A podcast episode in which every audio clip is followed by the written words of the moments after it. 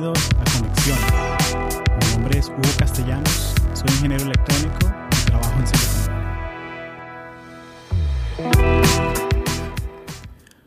Una de las cosas por las que estoy más agradecido en mi trabajo es la oportunidad de poder viajar. En este caso, en febrero del 2019 viajé dos semanas a Europa, a Italia, a España y Malta. Para los que no sepan, Malta es una isla del Mediterráneo. Queda a 100 kilómetros de Sicilia. Y de una cultura bien interesante porque es una mezcla entre la cultura italiana con la cultura del norte del África, con la cultura inglesa, ya que fue colonia británica por muchísimo tiempo. Y en este viaje de trabajo conecté con Luisa Acelas, una colombiana que lleva bastante tiempo viviendo en Malta. Luisa es experta en marketing digital, escritora, copywriter y también tiene un podcast. Y conversamos con ella sobre estos temas de marca personal, eh, storytelling y todas estas cosas que me encantan a mí, eh, ya que no es todos los días que estás en un país tan lejano como Malta y conoces a alguien que tiene esta pasión por podcasting. Malta tiene algo bien curioso ya que tiene dos idiomas oficiales el maltés y el inglés. El hecho que tiene el inglés como idioma oficial la hace un destino muy atractivo para las personas que quieren estudiar este idioma en otro país y quieren una, una solución más económica que ir a Canadá o Estados Unidos.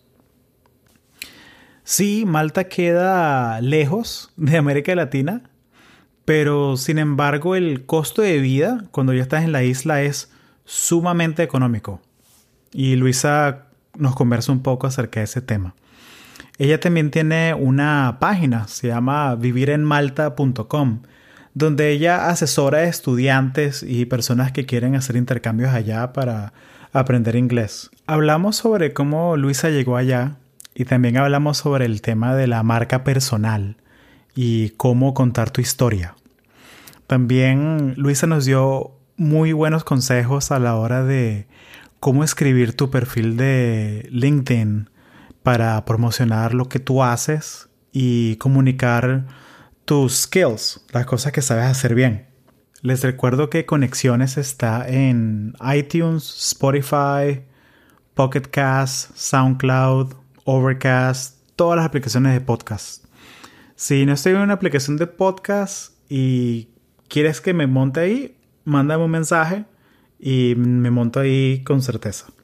Eh, me puedes escribir por conexionespodcast.gmail.com También estoy en iTunes. Si me puedes dejar una reseña en iTunes, 5 estrellas, te lo agradezco muchísimo. Y también estoy en Instagram como arroba conexionespodcast. Es algo bien curioso porque viendo las estadísticas del podcast me he dado cuenta que ya hay casi 5.000 suscriptores del podcast que lo escuchan cada semana que saco un nuevo episodio. Pero sin embargo en Instagram solo tengo 500 seguidores. Y eso me da curiosidad porque Instagram es tremenda herramienta para comunicarme contigo, ya que ahí hago encuestas, hago preguntas y también cuando tengo una entrevista así impromptu con un, con un invitado para el podcast, pongo la foto de la persona que hace y te pregunto, oye, ¿qué te gustaría preguntarle a esta persona? De hecho, eh, hace un par de días, de cuando salga este episodio, entrevisté al director de mercados globales para WhatsApp, aquí en San Francisco. Y fue algo súper increíble porque fue una entrevista así a último minuto que pudimos cuadrar y me mandaron una pregunta para hacerla a él a través de Instagram. Así que por favor sígueme en arroba conexiones podcast. Y bueno, sin más, aquí está el episodio con Luisa Acelas de vivirenmalta.com. Gracias.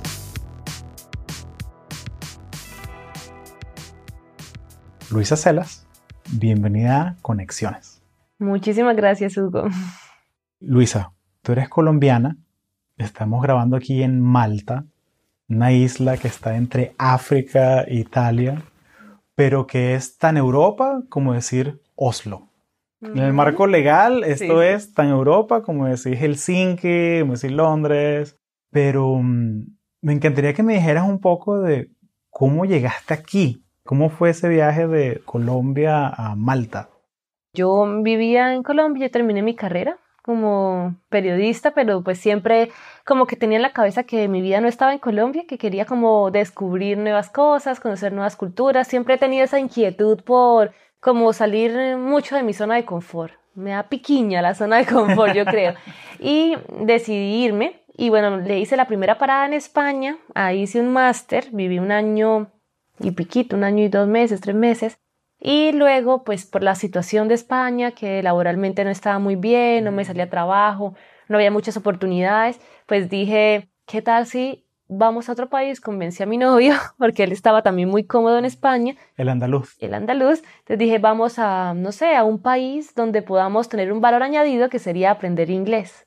Entonces estuvimos entre Inglaterra y Malta, pero por facilidad para mí, pues que soy colombiana, los colombianos me entienden que necesitamos visa para todo. Mm. Yo no necesitaba para la Unión Europea, pero para Inglaterra sí necesitaba visa. Entonces dijimos, nada, pues Malta, por cuestión de visa, mí era más fácil a mí. Economía, no teníamos mucho dinero, nosotros llegamos a Malta con 2.000 euros. Y la idea era estar tres meses. Ya vamos para cinco años. Bueno, ya vamos a empezar los cinco años pronto. Entonces, Imagínate. Y por el clima, que también decían que el clima, bueno, un clima mediterráneo. Yo sé que para ti no ha sido muy mediterráneo que digamos, pero haber venido en verano. Claro, bueno, pero bonito que me motiva ahorita en verano vuelvo. Volver, claro, claro que sí. Claro, Súper bienvenido. Gracias. Entonces, pues esos tres factores como clima, economía, inglés, lo que nos motivó más a venir a Malta y como empezar una nueva aventura. También era como la primera vez que viajábamos en pareja, que salía tan, tan de mi zona de confort, porque igual en España hablaba español, ¿no? Quieras o no, igual estás en lo conocido. Entonces ya como que venir a inglés, yo no hablaba nada de inglés, o sea, my name is Luisa, poco más.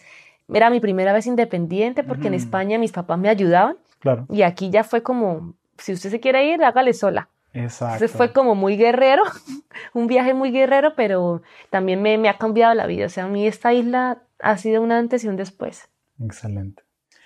Tú eres copywriter, o sea, tú eres escritora. Sí. Cuéntale a, esta persona que está escuchando ahorita el podcast, ¿qué es un copywriter? O sea, ¿qué es lo que hace? ¿Cómo es tu trabajo? Para que se hagan una idea de quién soy yo, pues yo soy periodista de profesión y escritora de vocación. Siempre me ha encantado la escritura y de una u otra manera siempre ha estado en mi vida.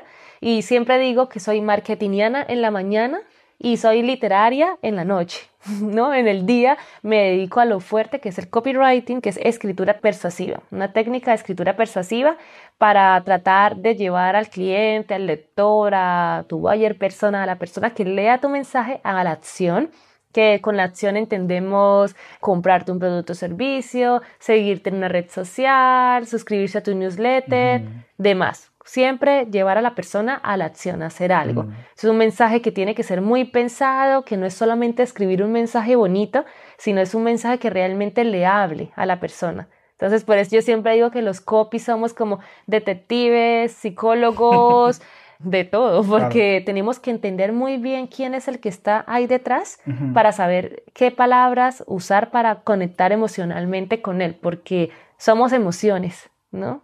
Excelente. Cuando hice este viaje a Malta, yo me puse a seguir el hashtag Malta y fue que conseguí tu contenido en Instagram. Y de repente, ya va, pero ella es colombiana y tiene un website de copywriting y un podcast. O sea, ya, tengo que seguirla.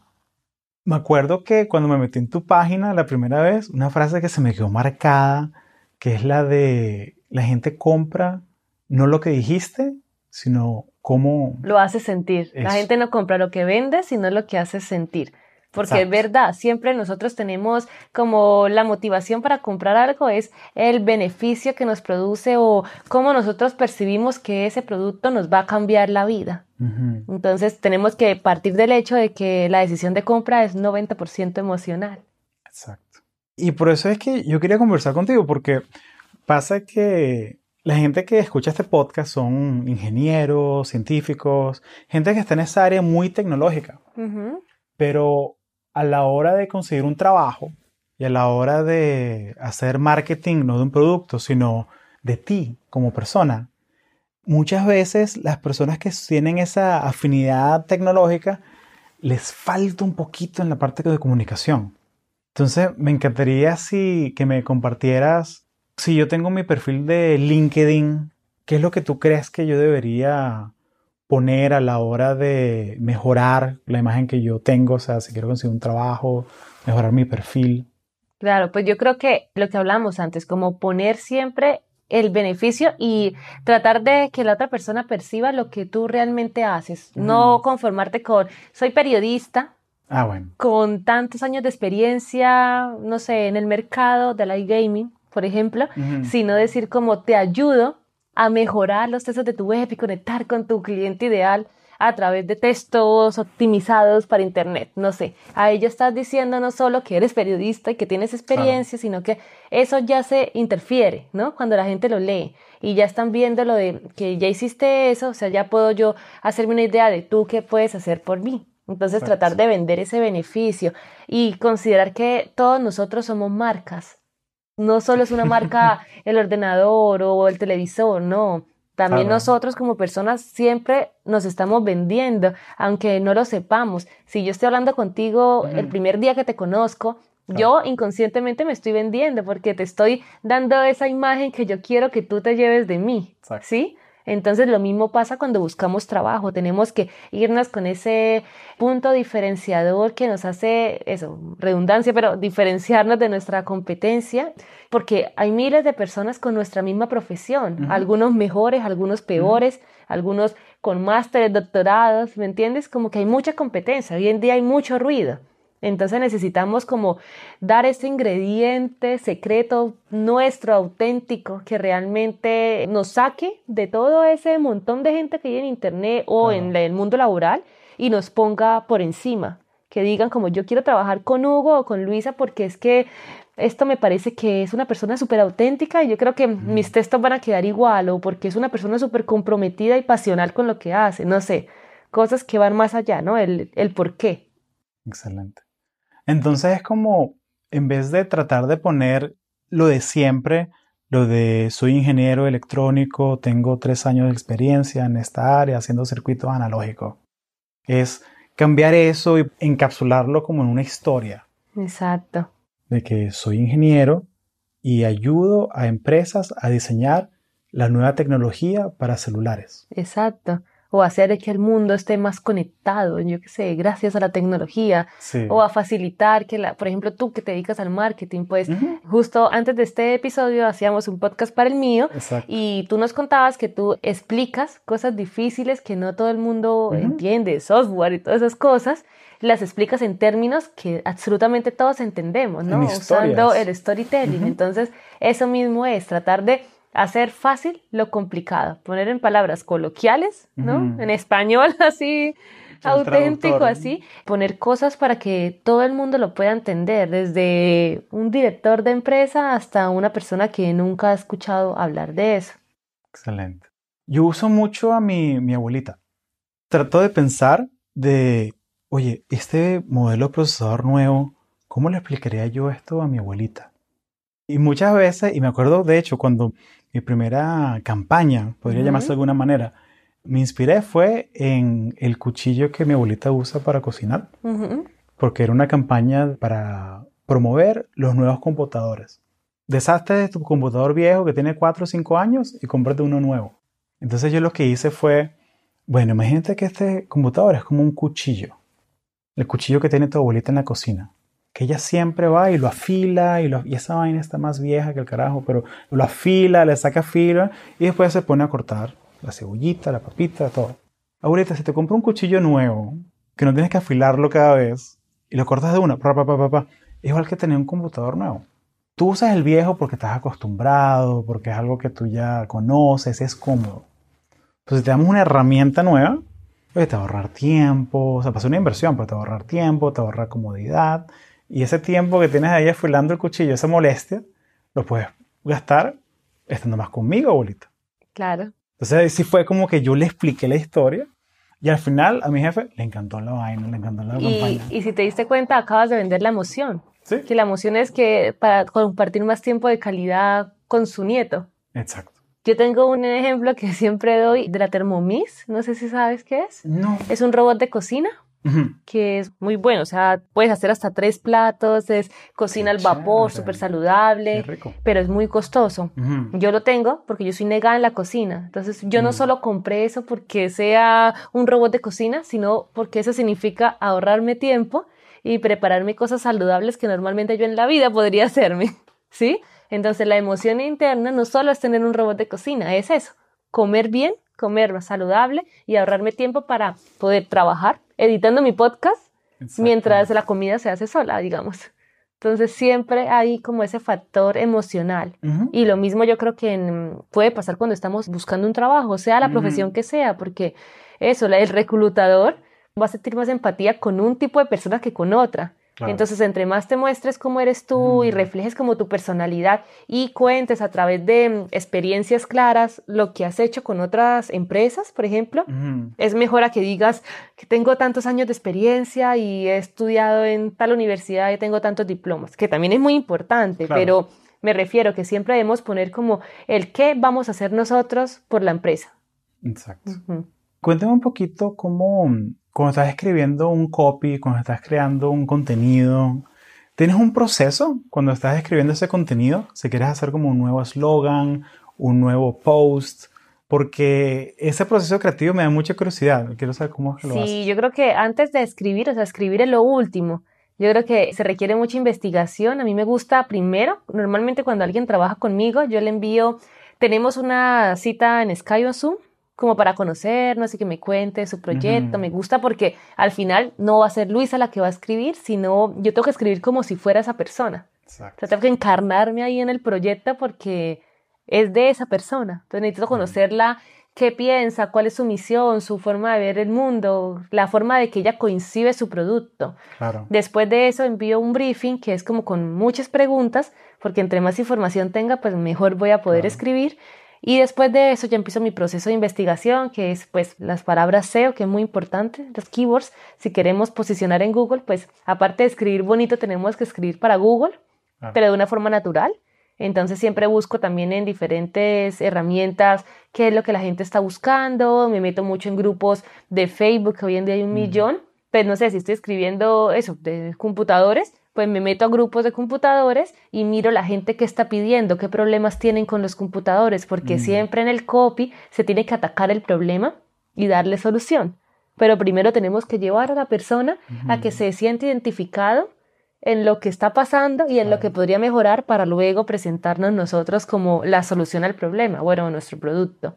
Entonces ya después de este proceso de investigación también me gusta mucho mirar la competencia, para saber cómo podemos diferenciarnos. Y nada, después ya empiezo a escribir, eso, mezclando todas las keywords, mezclando todo lo que analicé, tanto de la competencia como de mi producto, valiéndome de las problemáticas, mm. de las necesidades y bueno, de las soluciones, que al final de cuentas es lo que uno ofrece. Excelente. Entonces, eso me suena muy parecido a como cuando yo estoy aplicando un trabajo y quiero hacer mi hoja de vida, yo la hago específica para ese trabajo. Sí. O sea, tengo una hoja de vida genérica, pero yo también me meto a la página de la compañía, veo qué clase de palabras usan. Son palabras como que más agresivas, son palabras como que más cálidas, más de como que familia.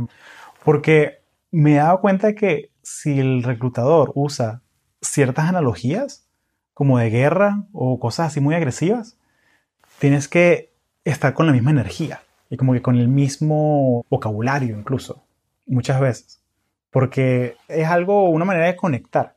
Entonces es como, es como que me encanta esa parte de investigación, o sea, que escribirlo es lo último, o sea, es como no, que... No, es que por eso me da mucha rabia cuando la gente, como que a la hora de uno poner el precio, te dicen, ay, pero si solo es una hoja o solo es escribir no sé, mil palabras, no, pero es que es lo que hay detrás de ese proceso. Y con respecto a lo que estabas diciendo, hay un libro de Seth Godin que se llama All the Marketers Are Liars. ¿sí? Y está subrayado en Liars for Tell Stories, ¿sí? Porque él dice que una de las cosas más importantes es que todos debemos mirar cómo crear la historia de acuerdo a la situación de la persona. Entonces, lo que tú dices, meterse en la mm. página web y mirar cuáles son los, la misión la visión de esa empresa, todo, desde los colores, es que desde la forma en que tienen el logo, en el eslogan, la manera en la que comunican en redes sociales, todo eso nos hace una idea de cuál es el, el mundo ¿no? de, de esa empresa. Y todo influye de la manera, si es una empresa informal y tú te vas a la entrevista súper formal, yo creo que ya va a chocar, sí, entonces ya va a chocar, entonces es mejor como que siempre crear una empatía, porque claro, va a haber más conexión. El poder de las conexiones, el poder de las palabras, el poder de las palabras. Y una cosa que, y la verdad, ahorita este dos, tres días conociéndote, la verdad te puedo decir que te admiro mucho, porque estás haciendo algo que es súper inspirador, que es que conseguiste tu trabajo aquí de tus sueños en Malta, haciendo copywriting, y hoy es tu primer día autónoma. Te lanzaste ahí al agua, a sí, nadar me solita. lancé, me lancé después de dos años en una empresa muy buena, también de lead generation de aquí de, de Europa. Y bueno, aprendí muchísimo, me llevo muchas experiencias buenas, pero sentí que ya era el momento como de, de dar otro paso y empezar a viajar, que era como lo que yo quería, de poder dedicarme a escribir en proyectos que realmente me identifiquen, porque pues la industria en la que estaba, aunque me gusta mucho, no es como la industria para la que yo quisiera trabajar toda mi vida, por ejemplo. Entonces quería como explorar, sentía que este era el momento de explorar otros proyectos y mis propias ideas, ¿no? Potenciar un poco todas estas. Tengo un montón de cosas que quiero hacer en mi cabeza, así que vamos a ver si este es el año en que se puedan ir haciendo realidad. Excelente. Cuéntame un poquito, porque tú cuando empezaste así a hacer tu negocio freelance aparte, eso no fue algo que lo hiciste en una semana. ¿Cuánto tiempo fue más o menos entre que estabas trabajando y lanzaste ya el negocio y tenías clientes? ¿Cuánto tiempo te tomó más o menos hacer eso? Vale, pues yo tengo dos proyectos. Uno se llama Vivir en Malta, que es el lugar donde vivo.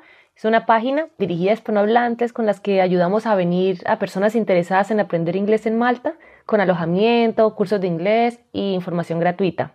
En la página encuentran todo lo que necesiten saber para vivir en Malta, literalmente. Y esa página lleva dos años. Entonces, digamos que el primer año, pues obviamente no se monetizó nada, porque estábamos llegando a gente, mejorando el posicionamiento web, creando contenido, ya está. Pero desde el año pasado ya sí que se puede vivir un poco ya de esa página la manejaba más mi novio porque yo estaba trabajando y mientras el año pasado yo me propuse, dije, bueno, yo quiero emprender también, no solo convivir en Malta, que es el proyecto en pareja, sino yo quiero hacerlo independiente. Yo siempre soy muy independiente y yo quiero tener mis propias cosas. Por supuesto. Entonces como que dije, bueno, yo quiero hacerlo también con mi marca personal como escritora porque siempre lo había hecho bajo el nombre de empresas. Nueve años de experiencia, pero siempre bajo el nombre de empresas. Claro, sin firmar tu nombre ahí. En nunca, o sea, muy pocas veces. Siempre eso. Y entonces cuando uno consigue clientes, te dicen, pásame algo que hayas escrito tú. Y yo no tenía nada, porque mm. todo estaba bajo nombres de personas. Entonces dije, no, voy a empezar mi blog, que la gente pueda ver cómo yo escribo, cómo comunico. Bueno, en fin.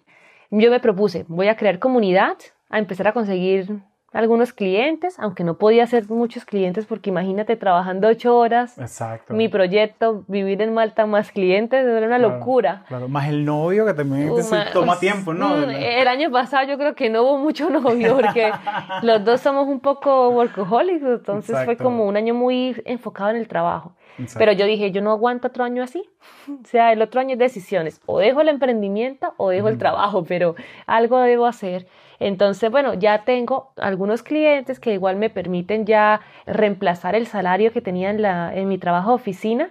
Entonces, pues nada, ahora la cuestión es empezar a doblarlo, ¿no? Ya como para dar otro paso más, pero mm, al menos digamos que me tomó un año empezar a emprender con cabeza, hacerlo de forma consciente, porque emprender no es lanzo una web y en tres meses estoy ganándome 10 mil euros. No, no va a pasar, no. va a pasar en tus sueños de pronto, pero no en la vida real. A menos de que tengas mucha suerte y contactos. Entonces, digamos que un año para poder hacerlo. No hacerlo en plan, soy millonaria, sino al menos con los pies en la tierra, digamos. Y también existe algo muy, muy inteligente y muy estratégico, que es que usaste los skills de tu trabajo de día para tu trabajo de noche también. Claro, sí, siempre. Entonces lo estás reforzando y es una realidad del mundo actual que de pronto a las 10 de la mañana me viene una idea para mi trabajo de la noche. la anoto y la desarrollo en la noche. ¿Sabes lo que yo hacía mucho? Mientras trabajaba las ocho horas en la oficina, escuchando podcast. Mm. Claro, de lo mío. Entonces escuchaba, no sé, hay una página de Estados Unidos es, que se llama Copy Blogger que es como una página referente en el mundo de marketing de contenidos. Entonces siempre estaba escuchando Copyblogger o, mm, bueno, muchísimos podcasts de Tim Ferris también. Tim Ferris. Mejor dicho. eminencia. Sí, tengo muchos podcasts. Hay uno que se llamaba, mm, ay, no me acuerdo, pero el lema es como que para personas que podrían trabajar en una empresa pero no quieren, algo así. Entonces era muy, muy divertido porque era como, como muchos emprendedores también que dejaron su trabajo en algún momento y decidieron irse por su cuenta. Entonces era eso, siempre estaba como tratando de aprender. Así estuviera ocho mm. horas, una parte de mí estaba enfocada en mi proyecto. Entonces escuchaba algo en un podcast que me llamaba la atención, anotaba la idea de una vez y la desarrollaba en mi casa, pero pues siempre me mantenía como en esas dos cosas. Excelente. Cuéntame, ya que mencionaste podcast, ¿de qué va tu podcast? ¿Cómo se mm. llama? ¿Para quién es? Vale, mi podcast se llama Emprende Escribiendo Así como su nombre lo dice, pues para personas que quieren emprender en el mundo digital con sus letras. Entonces, bloggers, escritores de ficción, escritores de no ficción, copywriters, pero no solamente escritores, sino personas que necesitan usar la comunicación para vender un producto, ¿no? Entonces estamos hablando de, de todo el mundo, ¿no? Porque si al final todos necesitamos vender y usar las palabras. A veces tú no quieres pagar para que te hagan los textos, si no quieres aprender a hacerlos tú mismo. Entonces yo creo que mi podcast va para esas personas, para personas que quieren aprender a comunicar mejor y a vender a través de las palabras. Excelente. Luisa, muchas gracias por tu tiempo, has sido extremadamente generosa. Si tuvieses que volver a empezar viniendo a Malta, haciendo copywriting, si tuvieses que volver a empezar de cero, ¿qué harías diferente? Con respecto a Malta, creo que le hubiese puesto más atención al inglés. Porque, claro, como te digo, o sea, yo vine a pensar en el inglés con 24 años, que ya uno no aprende la misma velocidad que aprendes cuando eres más joven. Claro. Entonces me arrepiento muchísimo de haber desaprovechado mi adolescencia o, mi juventud temprana para haberme enfocado más en el inglés porque es que te abre un mundo de posibilidades y con respecto al copywriting hoy en día me doy cuenta porque cuando leo el copywriting obviamente siempre en Estados Unidos va un poco más avanzado que lo que tenemos en países hispanohablantes. Entonces yo siempre que leo cosas de copywriting me gusta consumir muchas cosas en inglés y digo, wow, o sea, si yo no supiera inglés, esto sería un punto menos a mi favor porque no podría acceder a este tipo de información valiosa. Entonces creo que mm, me hubiese facilitado más la vida o podría estar mejor o podría estar ofreciendo mis servicios en inglés si me hubiese preocupado por eso. Porque ahora no me siento cómoda para ofrecer mis servicios en inglés, por ejemplo. Mm. De escribir no me siento cómoda y eso es un punto negativo, porque a mí me gustaría poder hacerlo. Entonces creo que eso del inglés hubiese sido algo que me hubiese encantado enfocarme desde que era niña. Pero bueno, has tenido otras oportunidades y has tenido otros caminos de esta gran aventura, ¿no? Entonces... Ah, otra cosa a lo mejor antes que me arrepiento es no valorar mi trabajo muchas veces. Como que trabajar así de gratis, O, de barato. no, mi hijo, mejor dicho, experiencias de esas tengo mil. De regalar mi trabajo o de, de, creer que uno no merece cobrar lo que realmente merece tu tiempo. Entonces creo que tuve muchas situaciones en el pasado donde eso, estaba regalando, regalando mi tiempo, que al final es, el tiempo es oro. ¿No? Y yo lo estaba regalando mucho, entonces es como ese eh, mindset, ¿no? Como que no tenía el mindset correcto para valorarme a mí como profesional. Entonces creo que también desde el principio hubiese puesto una actitud más fuerte y más, sí, de valorar lo que estaba haciendo. Para dar también, respetar, ¿no? Lo, porque eso nos pasa mucho a los que nos dedicamos a, a los artes. A escribir, a música, y cineastas. y en tu caso que eres triple, de inmigrante, mujer y escritora. Y escritora, por eso sí. Por, los tres lados te dan ahí la... Es verdad, total, sí, no lo había pensado, pero claro, sí, sí, sí. Bueno, uno desde afuera lo ve. Claro, claro. Entonces por eso que a mí me inspira mucho saber que estás emprendiendo, estás haciendo todo esto con ese amor, ese cariño. La página de Vivir en Malta, que está buena. O sea, yo de hecho cuando la visita me bajé el ebook para ver que, ok, ¿dónde está la parte bonita? ¿Dónde está la rumba? ¿Dónde está como que... Es un valor agregado, es como que ese secreto en Europa que nadie conoce. Claro, claro. Pero una cosa que quería preguntar, cuando mm, a la hora de que, o sea, que te da pena cobrar, o sea, todo eso, ¿Qué has hecho que te ha ayudado a superar ese miedo, esa duda? Esa, ¿Qué te ayudó? Cambiar la mentalidad como empezar a mirar como, a ver, es lo que te dije antes, no estoy ofreciendo una hoja, estoy ofreciendo investigación, tiempo, análisis de la competencia, es como que uno mismo fijarse en qué significa el trabajo en términos general, no solo el resultado, sino como todo ese camino y ese proceso que llevamos antes de entregar un servicio, ¿no? Claro. Y eso me ayudó mucho el trabajo de oficina porque yo tenía que crear productos desde la idea de lo que iba a ser una página web hasta hablar con los desarrolladores hasta lanzar el producto. Entonces eso también me permitió ver que no es solo el lanzamiento, es todo lo que hay detrás de un lanzamiento, que es lo que no se cuenta y lo que nadie ve. Pero eso es lo que debemos valorar porque hace parte de este trabajo. Entonces sí fue como mucho mindset de conmigo mismo, un trabajo interno, en plan Luisa, créetelo, ¿sí? Y a veces decir como soy escritora cuesta, entonces también fue como, sí, como mucha mentalidad. Yo creo que la mentalidad lo es todo. Sí, sí, superar ese síndrome del impostor. Exacto, el síndrome del impostor. Y, yo tengo un, tengo un mentor que me dijo una vez, y una frase me la repitió, que es que, Hugo, si tú eres bueno haciendo algo, nunca lo hagas de gratis. Nunca lo hagas de gratis, sí. Y hacerlo de gratis no quiere decir cobrar plata. Quiere decir, oye, haz esto y te da exposición, te genera un valor. Sí, sí, sí, un intercambio. Pero hacerlo gratis, gratis, gratis, nunca.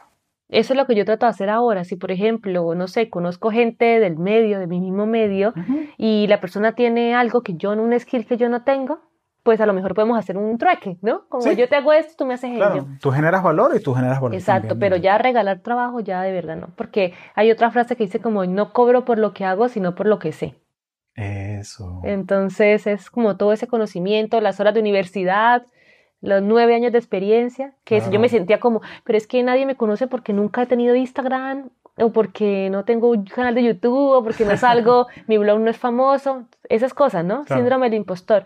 Y luego dijo, pero Luisa, ¿de qué vas? Si es que llevas nueve años escribiendo en distintos tipos de industria. Por supuesto. ¿Sí? Entonces digo, no, ya es hora de, que sea nueva, que mi blog tenga, no sé, seis meses el año pasado o algo así. No quiere decir que sea más o menos profesional. Entonces, uno tiene que darse su lugar primero. Por supuesto. Luisa, felicidades, mucho éxito en esta nueva aventura y conversaremos luego. Sí. Conversaremos en un añito para ver cómo va el blog, cómo va a, vivir en Malta. Ojalá que tenga buenas noticias y nada, tú también te esperamos nuevamente por aquí en Malta. Pero en verano, porque esta lluvia no me la aguanto. para que tengas un summer bien, bien bueno, un bien mediterráneo. Excelente. Bueno, muchas gracias, Luisa. No, gracias a ti.